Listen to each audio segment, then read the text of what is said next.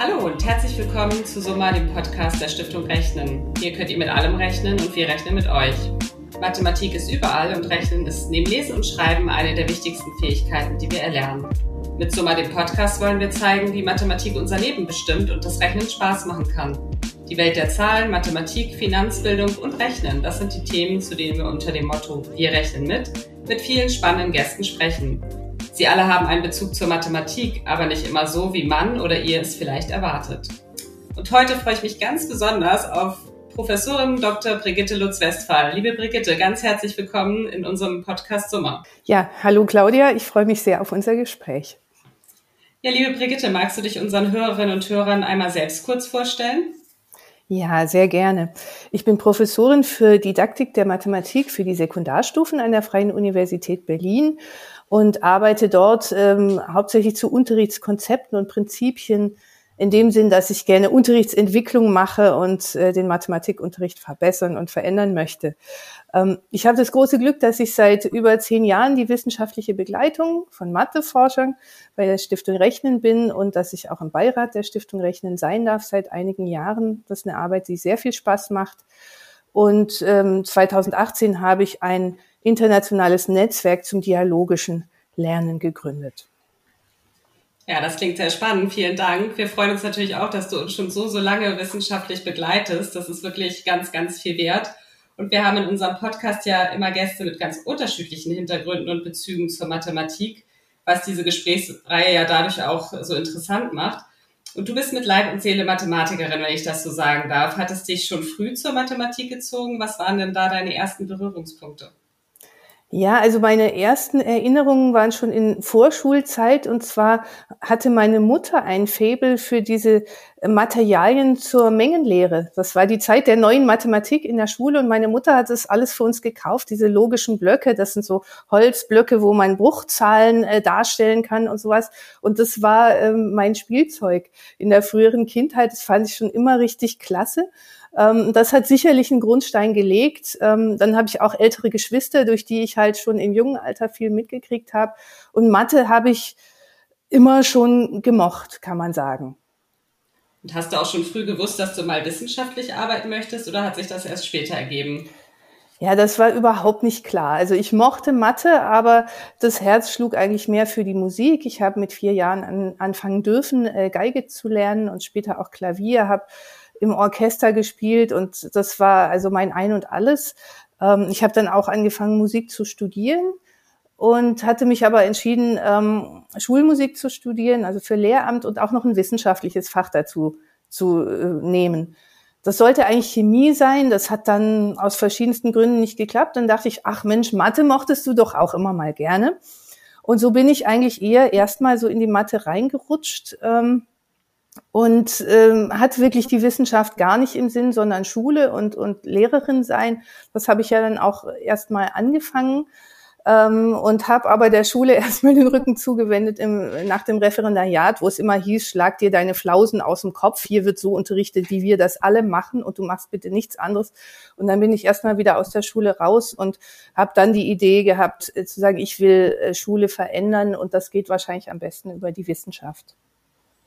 Ja, das ist, das klingt auch sehr, sehr spannend und auf die Musik kommen wir bestimmt nachher auch nochmal zurück. Da habe ich ein paar ähm, Fragen noch. Aber jetzt nimm uns doch erstmal mit an die Freie Universität Berlin, wo du jetzt tätig bist.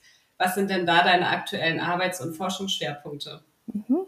Also arbeitstechnisch steht natürlich die Lehre komplett im Vordergrund, also auch die Begleitung von Studierenden im Praxissemester und die wirklich schöne Arbeit, äh, den Erstkontakt zur Mathematikdidaktik zu schließen mit den Studierenden. Die freuen sich immer total auf meine Vorlesungen, denn die hatten vorher ihre Mathe-Vorlesungen schon und kommen dann im dritten Semester erst in die Didaktik und freuen sich halt sehr, dass endlich der Schulbezug kommt. Da habe ich mal einen guten Stand, muss man sagen, ähm, darf denen ein wenig die Augen öffnen, über was wir da alles nachdenken.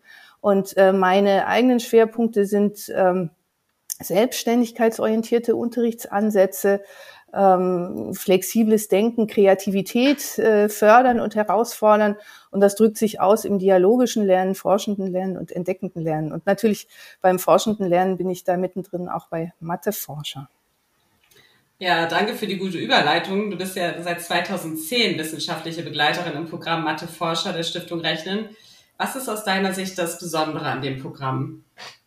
Ja, das, das ganz Besondere ist, dass wir ähm, so individuell mit den Lehrerinnen und Lehrern zusammenarbeiten dürfen. Ja, wir haben ja nicht so viele Lehrkräfte in dem Programm, ähm, und dadurch kennen wir die alle persönlich. Und ich habe das Glück, die wirklich äh, jahrelang begleiten zu dürfen in ihrer Unterrichtsentwicklung. Und wir kommen ja auch nicht an und sagen, ja, Matheforscherunterricht muss auf eine ganz bestimmte Weise sein, sondern wir lassen die Lehrkräfte sich selbst dabei auch entfalten und entwickeln und machen eine echte Begleitung. Ja, das ist in meinen Augen was ganz Seltenes in solchen Programmen, ähm, dass eben das ähm, Konzept letztlich auch durch die Zusammenarbeit mit den Lehrkräften entstanden ist. Und das, das gefällt mir eben sehr gut, weil das auch sowieso ganz und gar in meine Richtung guckt, dieses, diese dialogische Haltung eben zu gucken, was bringen eigentlich unsere Lehrkräfte mit und was kann man mit dem, was sie mitbringen, dann weitermachen. Und natürlich forschendes Lernen ist einfach auch was, was viel Spaß macht.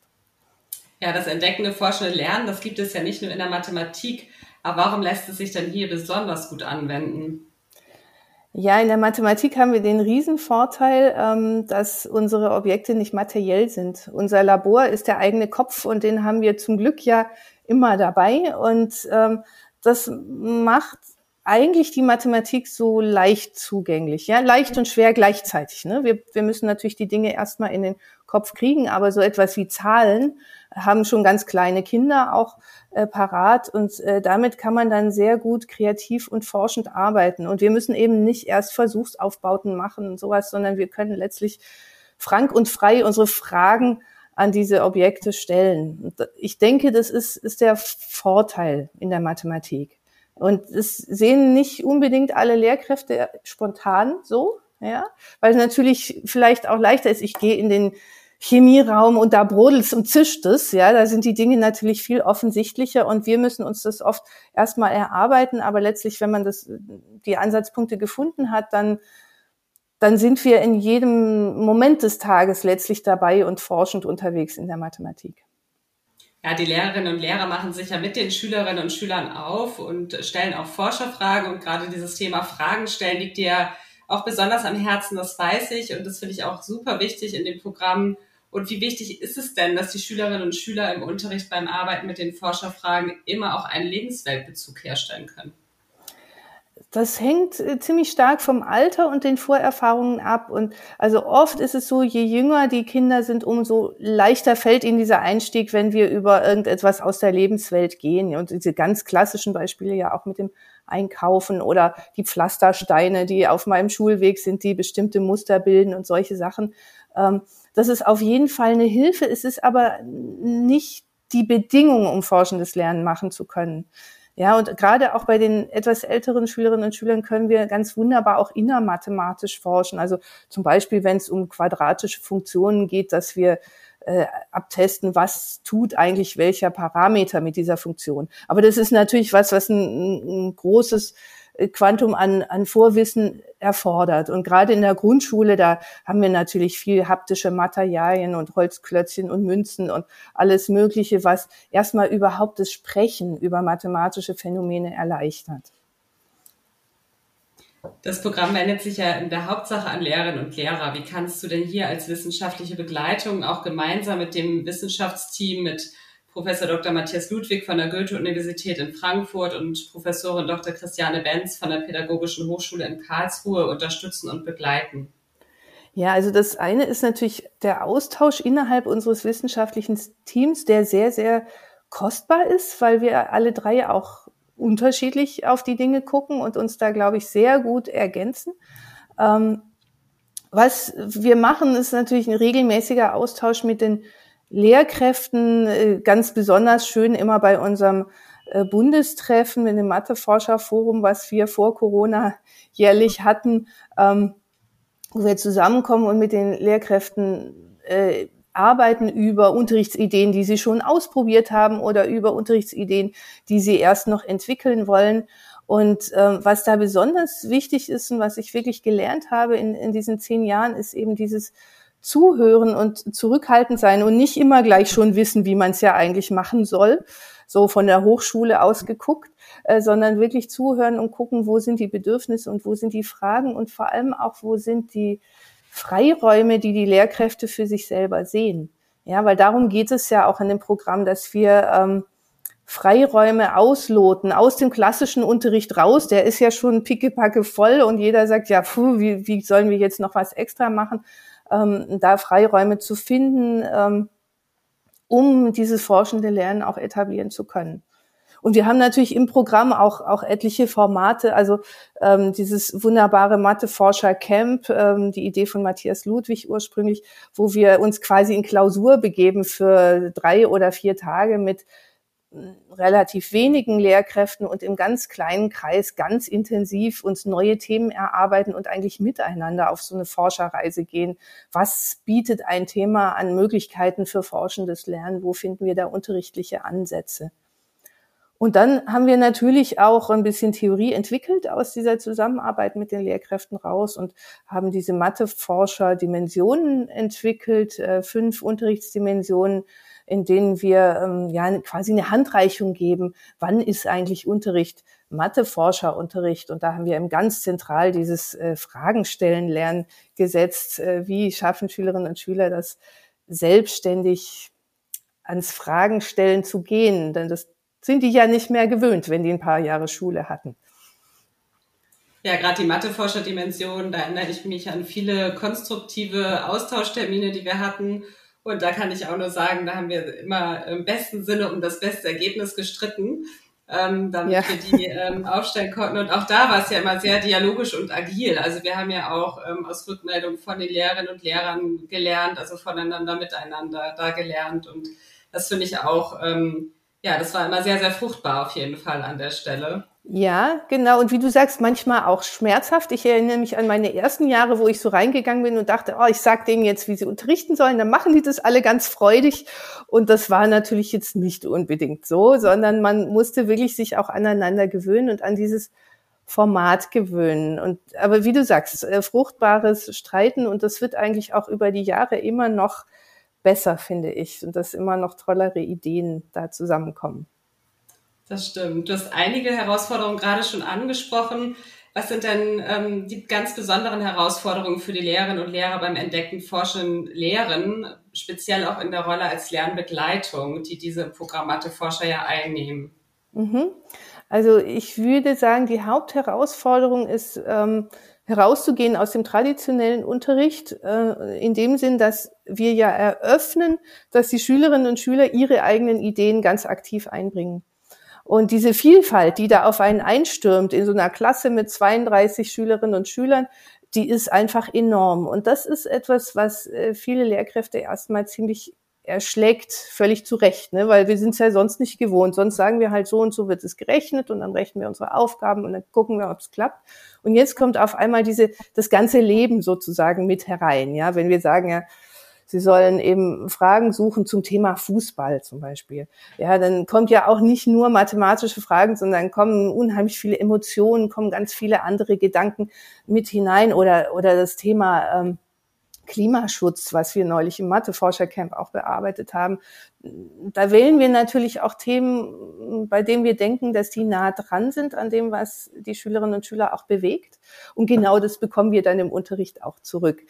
Und also dieses Umgehen mit der Vielfalt und, diese Sache, ich bin aber doch die Lehrerin und ich muss doch jetzt eigentlich wissen, wo es lang geht, ähm, das ist doch immer wieder ein Prozess, gerade auch für unsere neuen Lehrkräfte. Und da habe ich den Eindruck, dass wir da auch ganz gut begleiten können, indem wir eben von außen drauf gucken und sagen, ach, jetzt könntest du doch an dieser Stelle mit dieser Forscherfrage weiterarbeiten oder dass wir auch methodische Ideen reingeben, wie man jetzt mit dieser Vielfalt umgeht.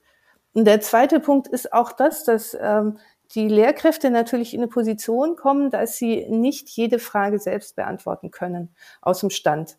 Und äh, das passt gar nicht zu diesem tradierten Bild von Lehrerin oder Lehrer sein. So dieses, ich erkläre es denen, wie es geht. Ähm, und das äh, ist hier natürlich ganz anders. Und dieses, dieses Aushalten, ja, dass ich was nicht weiß und mich selber vielleicht reinarbeiten muss mit meinen Schülerinnen und Schülern zusammen. Oder auch das Aushalten, dass meine Lernenden erstmal vielleicht auch Irrwege gehen. Manchmal sehe ich das auch und denke, hm, der Ansatz ist jetzt nicht so gut, aber das, die brauchen ja als Lernende auch ihre Irrwege. Ja, und das ist also so viel ähm, aushalten können von Unsicherheit und Unkonkretem. Ja, und ich habe auch mit äh, Lehrkräften schon gearbeitet, ähm, die zu mir gesagt haben, ja, bei mir im Unterricht geht es nicht. Ja, ich als Mathelehrer oder Lehrerin, ich muss einfach sagen, wie es geht und das erwarten meine Schülerinnen und Schüler auch von mir. Ja, und da haben wir diese ganze Sache mit der Haltung. Was bedeutet es eigentlich, Lehrkraft zu sein? Und ich finde, das ist die größte Herausforderung ähm, als Begleitung, hier auch wiederum nicht belehrend zu sein. Ja, ich kann natürlich auch sagen, ja, ihr müsst es so machen, aber es funktioniert eben nicht, sondern ähm, genau an diesen ähm, Zweifeln und Unsicherheiten entlang zu arbeiten und da geschickt zu unterstützen. Und das macht mir, das merkt man vielleicht auch, wenn man mir zuhört, macht mir einfach auch natürlich einen enormen Spaß, genau da reinzufühlen und zu horchen. Ja, das stimmt, das kann ich bestätigen. Und du begleitest ja die Matheforscherregion Nord mit Schulen in Hamburg, Bremen und Berlin-Brandenburg. Und unter deiner Leitung habt ihr seit Beginn der Pandemie einen ja, monatlichen Austausch in der Regel mit den Lehrerinnen und Lehrern etabliert. Wobei brauchen dann die Lehrkräfte in diesen Zeiten, in diesen besonderen Zeiten auch besondere Unterstützung?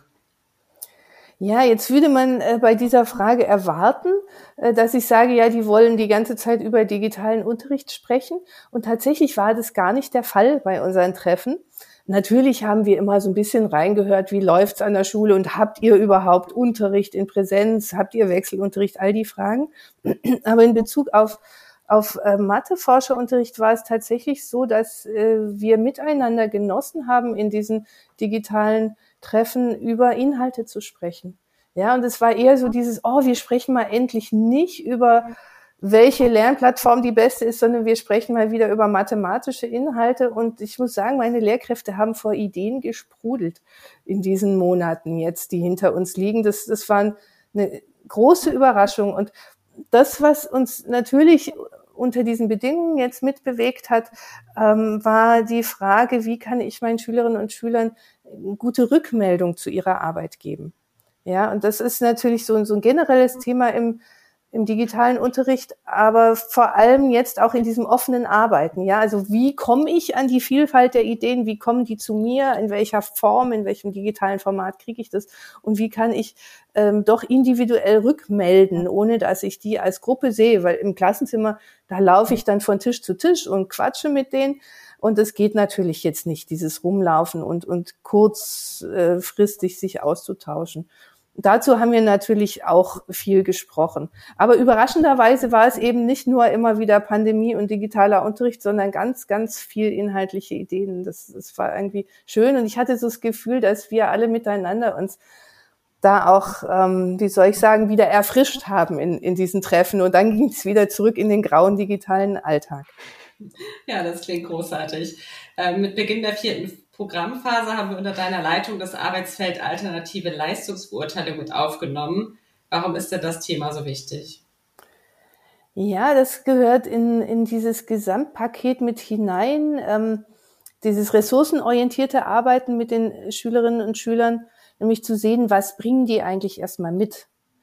Denn wenn wir mit Ziffernnoten arbeiten und messen, ähm, haben wir eine Defizitperspektive. Wir, wir legen fest, so und so viel muss gekonnt sein und ich sage dann, okay, so und so viel Prozent davon hast du gekonnt oder nicht gekonnt.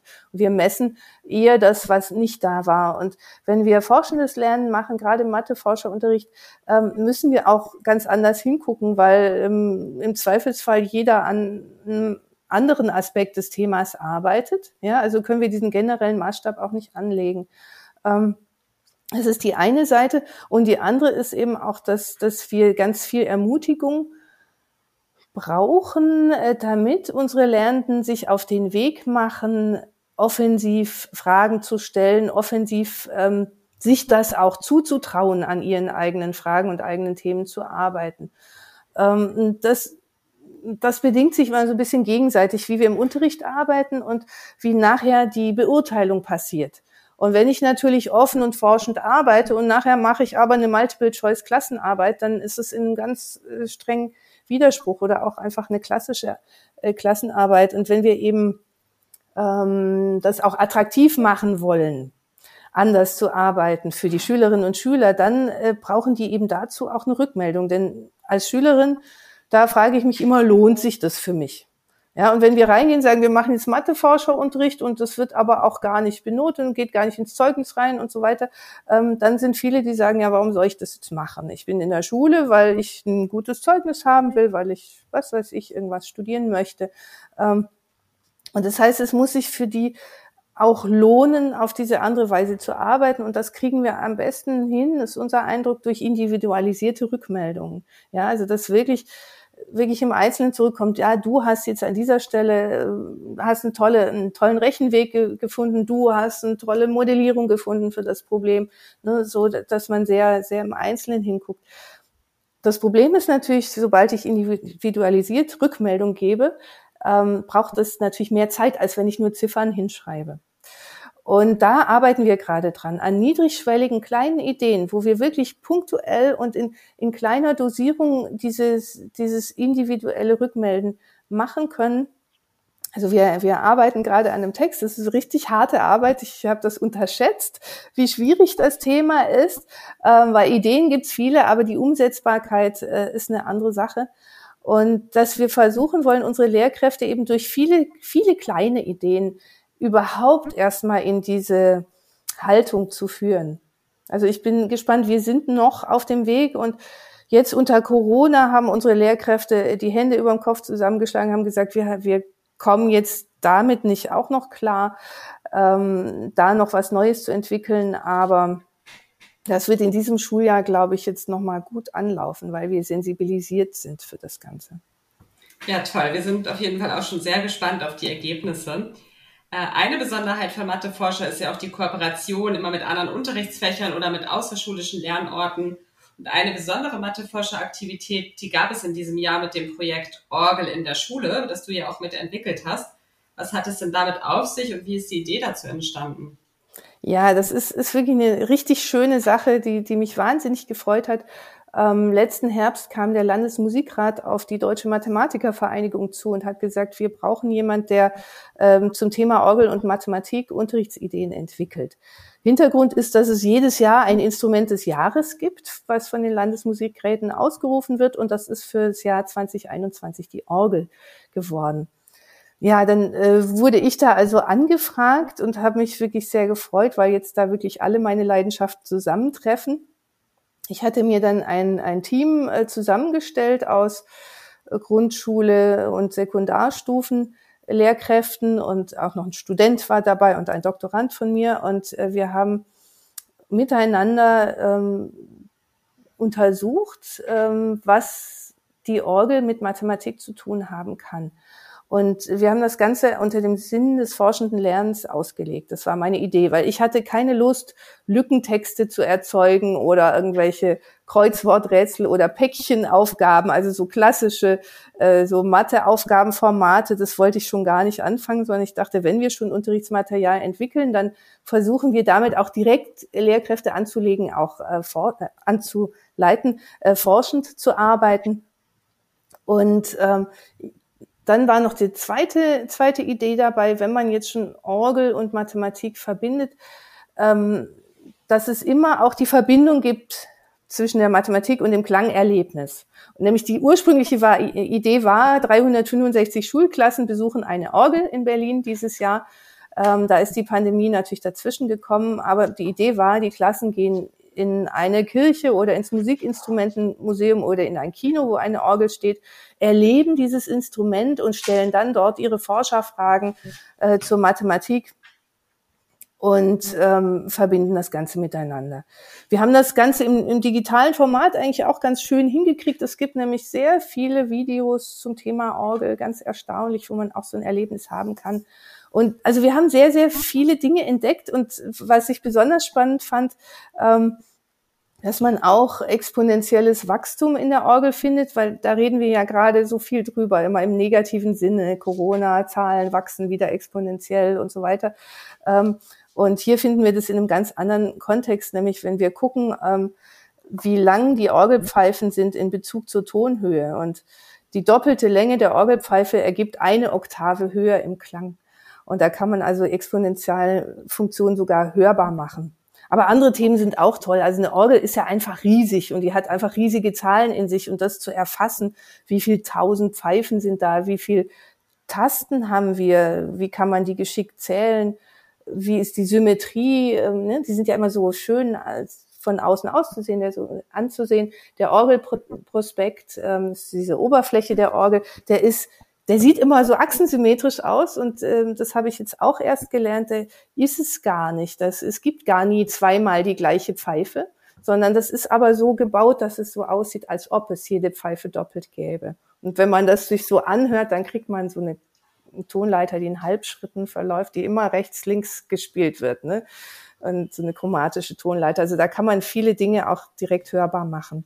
Genau, und ich könnte jetzt, glaube ich, stundenlang dazu erzählen. Ich stoppe das jetzt hier erstmal. Aber was, was so die Essenz war, war wirklich die, die Idee, ähm, Klangerlebnis, was bei der Orgel halt auch ein quasi körperlich erfasst mit diesen ganz tiefen Tönen, Klangerlebnis jetzt mit mathematischen ähm, Aspekten zu verbinden. Und ich glaube, das ist uns ganz schön gelungen. Ja, wie toll. Also ich könnte dir auch stundenlang bei dem Thema zuhören. Das klingt nämlich wirklich sehr spannend. Und jetzt haben wir schon viel gelernt und vor allem gelernt, dass Mathematik und Musik viel gemeinsam haben. Und an dieser Stelle vielleicht auch mal ein, eine kleine private Frage. Ich weiß, dass du Violine spielst und mit dem Charlottenburger Klaviertrio regelmäßig auch Konzerte gibst. Ist das für dich Freizeit und Entspannung oder eigentlich die logische Fortsetzung deiner mathematischen Begeisterung? Ja, also erst einmal muss man ganz nüchtern sagen, ähm, sind solche Konzerte Arbeit.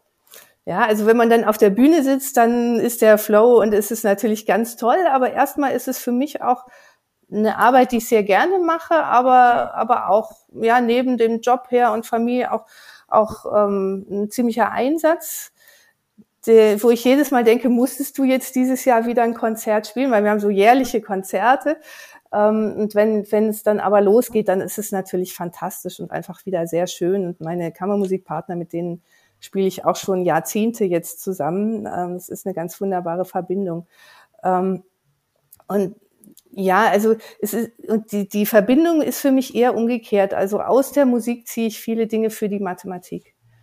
Eigentlich so rum, nämlich dieses, dieses Spüren und Wahrnehmen und Darstellen von, von Strukturen und Sinneinheiten was wir machen, wenn wir Musik interpretieren, ähm, das strahlt für mich auf die Mathematik aus, weil es mir da auch viel darum geht, äh, wie komme ich in das Gefühl für Mathematik, wie kann ich da was spüren oder wie kann ich vielleicht auch gemeinschaftliche Erlebnisse haben. Ja, also so rum ist ganz klar und ich glaube, deshalb bin ich auch ähm, also ist meine Sicht auf die Mathematik auch eine durchaus andere, als, als äh, vielleicht meine Kollegen haben.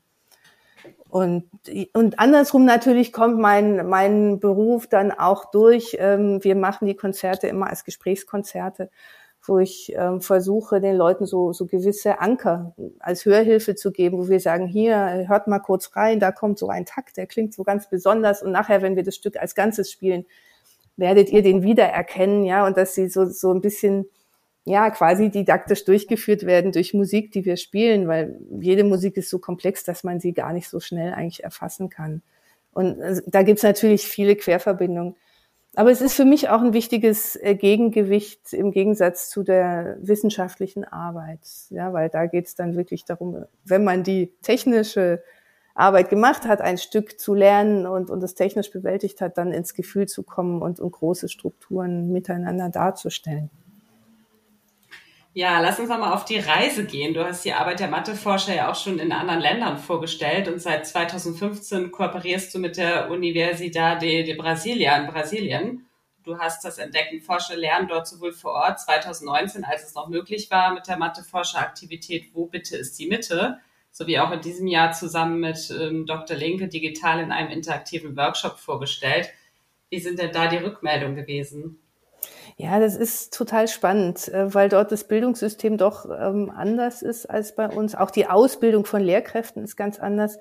Ähm, also es ist eine Mischung aus Irritation und Begeisterung. Irritation über diesen großen Freiheitsgrad, den wir ja genau dort natürlich hineingeben, ja, dass wir die Schülerinnen und Schüler loslaufen lassen und gucken, was bringen die uns eigentlich mit.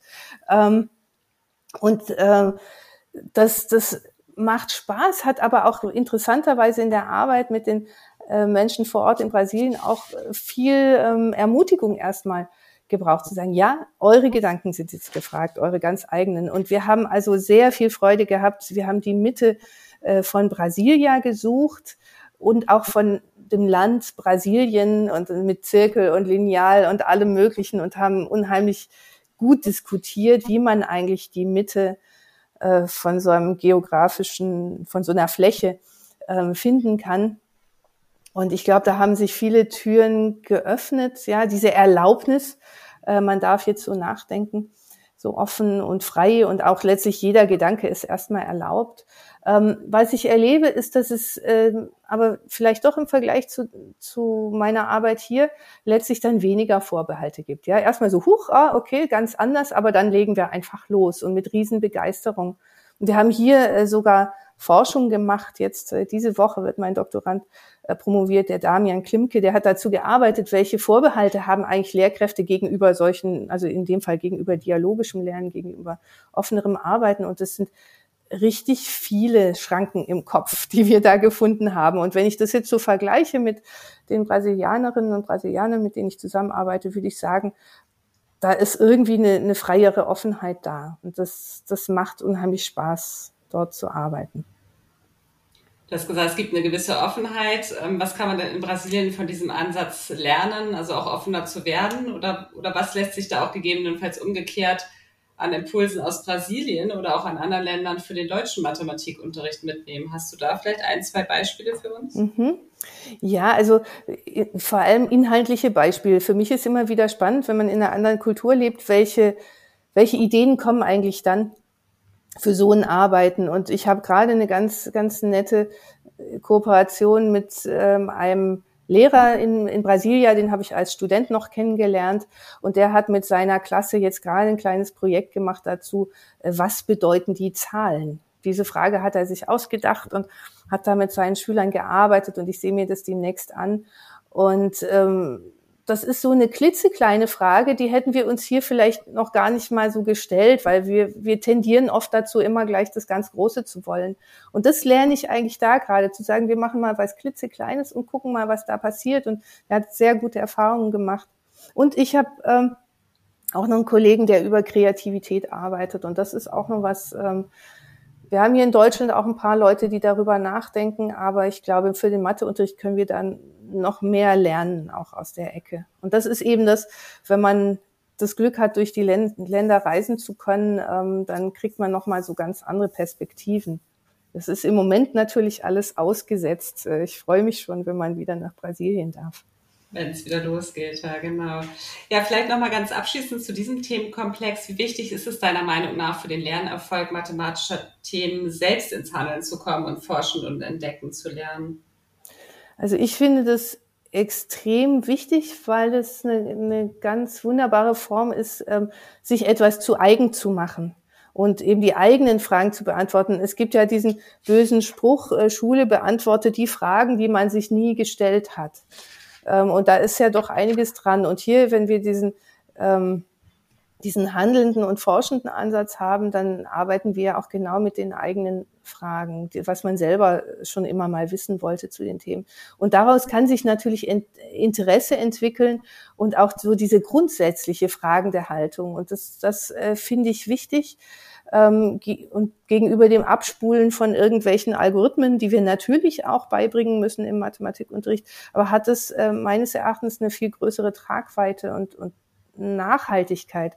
Das können wir wissenschaftlich quasi nicht beweisen, ja, das kann ich nur behaupten. Ähm, aber das ist, ist die Beobachtung.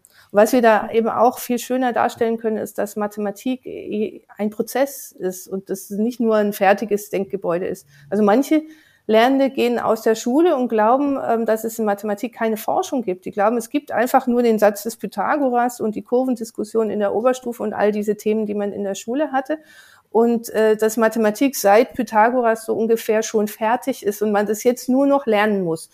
Ähm, und da das durch dieses eigene Handeln entsteht natürlich auch viel eher eben das Gefühl dafür, dass Mathematik auch etwas ist, was im Fluss ist und was ich auch selber machen kann. Mhm. Wir sind ja ein oder zweimal in unserem Gespräch ja auch schon an dem Thema dialogisches Lernen vorbeigekommen. Du befasst dich ganz intensiv mit dem dialogischen Lernen. Wie können sich denn entdeckend forschendes Lernen und dialogisches Lernen gegenseitig bedingen? Warum sind die beiden Ansätze deiner Meinung nach so wichtig? Ja, beide ähm, gucken individuell darauf, was unsere Schülerinnen und Schüler mitbringen schon an Wissen und an Interesse. Ähm, das dialogische Lernen, das greift noch ein bisschen weiter. Ähm, das ist, ist ein, ein, Gesamtkonzept für Unterricht, was auch einige methodische Ideen hat. Und die meine ich, dass sie im forschenden Lernen sehr helfen können. Ähm, wir arbeiten im dialogischen Lernen häufig mit Lerntagebüchern, wo so frank und frei alles aufgeschrieben wird, was ich mir gerade denke zu der Aufgabe oder zu dem Auftrag, den ich gerade bekommen habe. Und das ist für Lehrkräfte ungeheuer gut, weil sie mal sehen können, was alles wirklich schon da ist in den Köpfen. Also wir haben eigentlich immer die Überraschung, ja, wenn wir so arbeiten, ähm, uh, so viel wissen die eigentlich schon. Das ist dann oft noch sehr roh und noch nicht so ganz eingeordnet, ja, aber es ist viel, viel mehr da in der Klasse, als wir oft schon denken. Und ich denke, das, das kann man eins zu eins im forschenden Lernen direkt verwenden und ähm, davon profitieren letztlich entwickelt sich aus dem dialogischen Arbeiten so eine Haltung, ja, dass das eben weg von diesem Ich weiß alles, meine Schüler wissen nichts und denen bringe ich es nur noch bei, ähm, zu dem hinzugucken, wir, wir sind ein Team, wir stellen gemeinsam Fragen und wir arbeiten gemeinsam äh, an, an dem Interesse, was da ist. Und das passt auch zu dem, was wir vorhin schon hatten, also dieses, ähm, dieses selbst ins Handeln kommen. Da, da sind sich diese beiden äh, Ansätze ganz nah. Und ja, du hast gefragt, warum ist das wichtig? Ähm, ich wünsche mir wirklich, dass wir unsere Schülerinnen und Schüler, ja, das klingt ein bisschen, klingt sehr klassisch, aber zur Mündigkeit erziehen. Und Mündigkeit entsteht aus einer aktiven Haltung gegenüber der Welt heraus. Und die können wir hier, glaube ich, ähm, zumindest provozieren versuchen. Ja, liebe Brigitte, ganz herzlichen Dank bis hierhin. Zum Ende unseres Gesprächs stellen wir unseren Gästen immer zwei bestimmte Fragen oder drei jetzt. Die erste lautet, wo rechnest du privat genau nach? Ja, ähm, ganz klar bei der täglichen Zeiteinteilung zwischen Mathematik, Musik, Familie und Sport. Äh, da muss ich sehr präzise planen, damit ich alles äh, irgendwie unter einen Hut äh, kriege und das ist ein tägliches Herumgerechnet. Ja, und die Frage, die daran anschließt, wann und wobei hast du dich das letzte Mal kräftig verrechnet? Ich hoffe nicht bei der Zeitplanung. Ähm, nee, das passiert nicht so oft, aber ähm, ich äh, bringe ständig Größenordnungen durcheinander.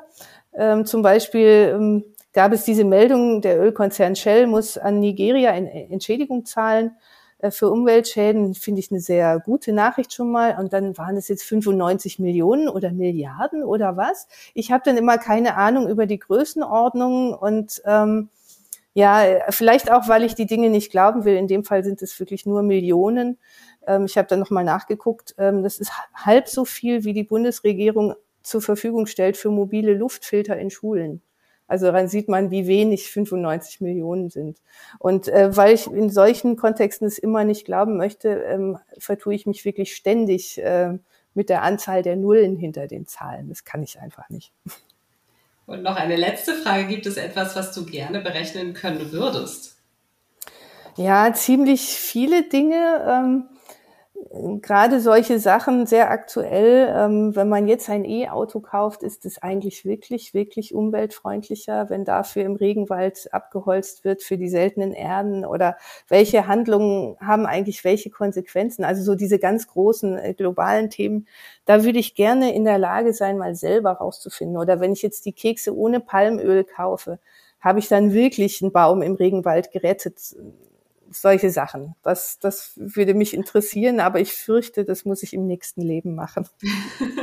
Oder bei der nächsten Matheforscheraktivität. Wer genau. weiß, da lassen wir dann mal die Schülerinnen und Schüler dran arbeiten, die nächste Generation. Zum Schluss bitten wir unsere Gäste immer einen Satz zu vervollständigen und dein Satz lautet, ohne die Mathematik wäre das Leben Punkt, Punkt, Punkt. Mhm. Für mich äh, wäre ohne die Mathematik das Leben vollkommen verwirrend und weniger schön. Ein sehr schöner Schlusssatz. Liebe Brigitte, ich danke dir ganz, ganz herzlich für das Gespräch. Es hat mir sehr viel Spaß gemacht.